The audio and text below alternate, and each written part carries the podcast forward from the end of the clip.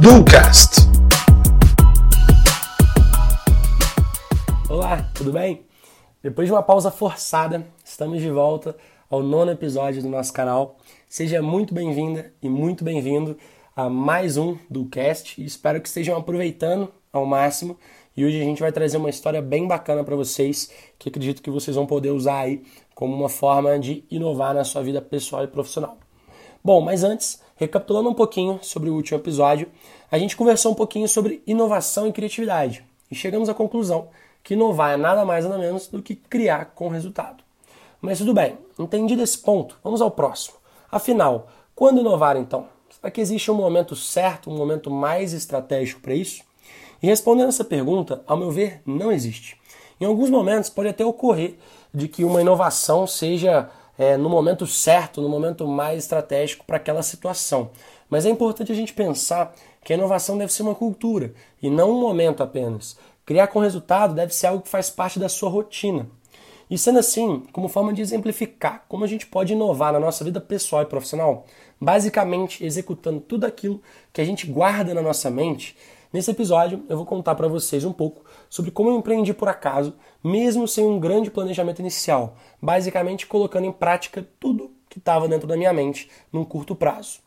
Pessoal, empreender para mim sempre foi um sonho, mas sempre no campo da idealização, muito pouco pragmatismo envolvido. Eu olhava para empreendedores e pensava: nossa, essa pessoa é muito foda, essa pessoa é muito diferenciada, eu jamais serei como ela. Uma frase que eu costumava dizer também era: empreender deve ser fantástico, não é para mim, não tenho ideias inovadoras, não possuo essa capacidade, então são para outros, certo? Nunca para mim.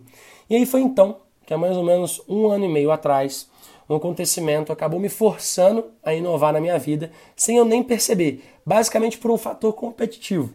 É, eu fui fazer um curso de liderança de uma empresa famosa e conceituada no Brasil. A expectativa era muito alta, fiz um investimento e acreditava que dali iriam sair vários insights para o meu futuro. Ocorreu que eu me decepcionei e muito. O treinamento não foi nada bom, totalmente padrão, nada de novo, nenhuma experiência provocada. Por alguns momentos eu até mesmo tive sono e tive que segurar um cochilo. Mas como eu havia pago aquele treinamento, eu ia ficar até o final. Afinal de contas, alguma coisa poderia ser aproveitada dali. E o pior de tudo era olhar para o lado, ver os demais participantes e enxergar que a grande maioria ali me parecia estar empolgada com aquele treinamento, vendo sentido realmente nos conteúdos. Tudo bem que eu poderia ser é, uma pessoa mais crítica nesse caso, já ter participado de vários outros treinamentos, né? É, poderia ter uma criticidade mais apurada, mas ainda assim me incomodava o fato de que algumas pessoas estavam se satisfazendo com um conteúdo tão superficial e tão pouco aplicável como aquele. E foi então que no final, na última dinâmica, foi proposto para nós criar uma meta para fazer algo de diferente durante a próxima semana, utilizando de todo o aprendizado que tiveram naquele final de semana. Mas calma, eu não tinha aprendido de nada no treinamento ainda, eu tinha apenas críticas de melhoria. O que eu vou colocar em prática como uma meta, então, para aplicar o aprendizado que eu tive naquele treinamento? Essa foi uma dúvida que eu pensei naquele momento. E então surgiu a seguinte ideia: já sei, em uma semana eu vou criar um treinamento do Gabriel.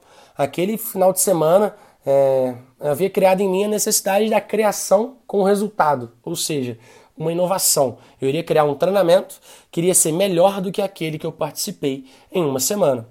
É, ou seja, um treinamento um dia inteiro, com a média de 8 horas, onde eu vou vender por 50 reais por pessoa. E se eu tiver de 50 a 100 inscritos, eu ganho em um dia o que eu ganhava basicamente todo mês naquele instante. Mas calma novamente. O nome treinamento do Gabriel jamais iria vender. Eu precisava de um nome melhor. Surgiu então o nome Faça Agora. Mas ainda assim, eu precisava de uma logo para aquele nome, causa maior credibilidade. E eu conheci um amigo designer e então surgiu a logo atual. Uma curiosidade ainda sobre a logo é que se vocês forem analisar a logo do Faça Agora, tem um enter, né, que está muito linkada à execução, prática, certo? Mas ainda assim, eu vou precisar emitir nota fiscal aos participantes, certo? E em meia hora, eu criei um MEI na internet, um microempreendedor individual, e já tinha um CNPJ em mãos. E aí, para vender, eu precisava basicamente de um canal. Então, o Instagram foi criado com artes simples e diretas E sem eu nem perceber, uma empresa estava sendo criada. Eu já tinha identidade visual simplificada, eu já tinha logo, eu já tinha CNPJ, eu já tinha um canal de comunicação. Eu nem estava percebendo. Ali naquele momento ainda parecia uma certa competição com aquele treinamento que eu tinha participado. Eu só queria criar algo melhor e utilizar aquilo como uma inovação, certo? E aí passaram os dois meses e foram realizados os primeiros treinamentos e eu percebi que eu precisava de mais alguém comigo. Foi contratada então a primeira pessoa para me ajudar no marketing. Costumo dizer que somente ali eu percebi que realmente estava empreendendo. Dali em diante foram várias mudanças. Eu pedi demissão do meu emprego, eu foquei full time no Faça Agora, contratamos mais pessoas para o time, crescemos exponencialmente em um ano, mudamos uma rede de estratégias por, uma, por vários e vários e vários momentos, construímos nova sede, expandimos e chegamos a um patamar que jamais imaginava no início. Quando eu menos percebi, eu já estava sendo um empreendedor com o qual eu sonhava e achava que nunca seria capaz. E o melhor, isso tudo em apenas um ano.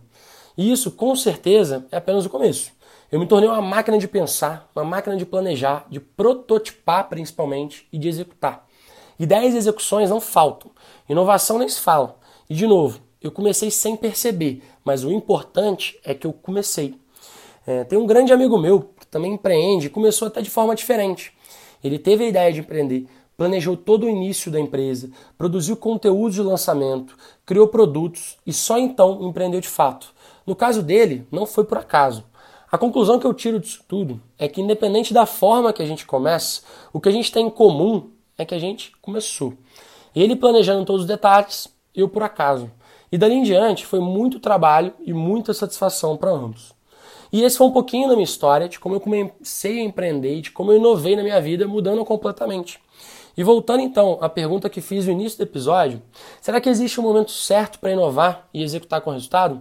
Na verdade, a resposta é sim. E o momento é agora.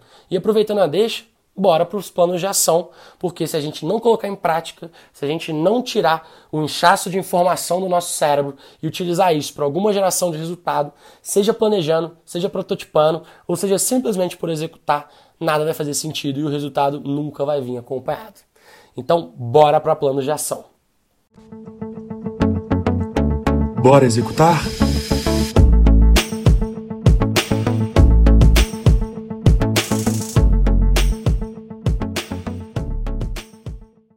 Bom, pessoal, no último episódio, dois dos planos de ação eram encontrar quais seriam supostas necessidades suas durante o ano e selecionar três fatores que mais geram reclamações suas hoje, criando uma solução para cada uma ao menos, é, para que pelo menos uma delas deixasse de se tornar um problema.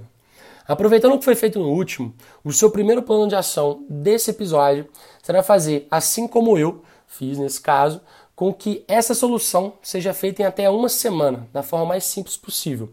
Então você vai encontrar um problema, pensar em uma solução que em uma semana você consiga basicamente resolver esse problema. Assim como eu participei de um treinamento, não gostei, em uma semana eu criei um treinamento que, ao meu ver, era superior àquele. Ok? Então esse vai ser o seu primeiro plano de ação. Pode pensar em um problema simples ou em algo mais complexo, mas é importante que em uma semana a solução já seja executada. Ok? O segundo plano de ação vai ser você fazer um bloco de notas, de anotações, é, onde nele você vai descrever todas as insatisfações que você tem e vai ter no seu dia a dia. Então, qualquer insatisfação que você teve hoje, você anota. Qualquer insatisfação que você vir a ter amanhã, você anota naquele momento. Esse bloco vai te ajudar a detectar novas necessidades do seu meio, ou seja, o que, que insatisfaz pessoas como você, para que você comece a pensar em soluções para insatisfações de pessoas como você. Quando você menos perceber, novamente você vai estar tá empreendendo, seja criando uma empresa, seja criando uma solução para algum problema do seu dia a dia. ok? E se é um problema do seu dia a dia, provavelmente é um problema do dia a dia de várias outras pessoas. E por fim, terceiro plano de ação, aproveite e crie um outro bloco de notas. Você já criou um bloco de notas de insatisfações? Vamos criar o segundo então mas este vai ser para você anotar as ações de no máximo uma semana que conseguem suprir ao menos uma das insatisfações colocadas no último bloco de notas. A ideia é trabalhar uma mentalidade empreendedora com necessidades e soluções. Espero realmente que vocês tenham entendido a ideia, que o importante é iniciar, o planejamento é necessário, é extremamente estratégico, mas um planejamento sem execução ele não gera resultado. Uma execução sem planejamento, ou melhor dizendo, uma execução prototipada, execução com dia a dia, com planejamentos ágeis, onde você planeja o seu dia e já executa. Consequentemente, seus resultados podem ser mais rápidos e você, quando começa a enxergar, começa a inovar com muito mais facilidade.